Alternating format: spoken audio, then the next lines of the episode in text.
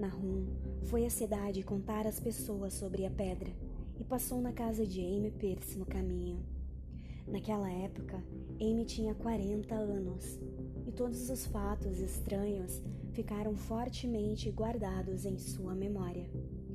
Ele e a esposa foram com três professores da Universidade de Miskatonic que se apressaram logo na manhã seguinte para ver o estranho visitante do desconhecido espaço sideral.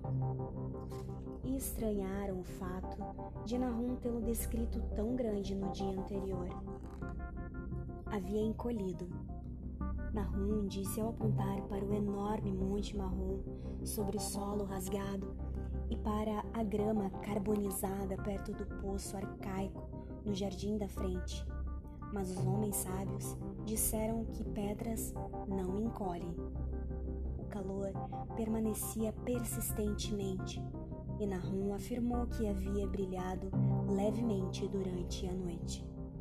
Os professores usaram um martelo de geólogo e sentiram a pedra macia demais. Na verdade, era tão mole que até parecia feita de plástico.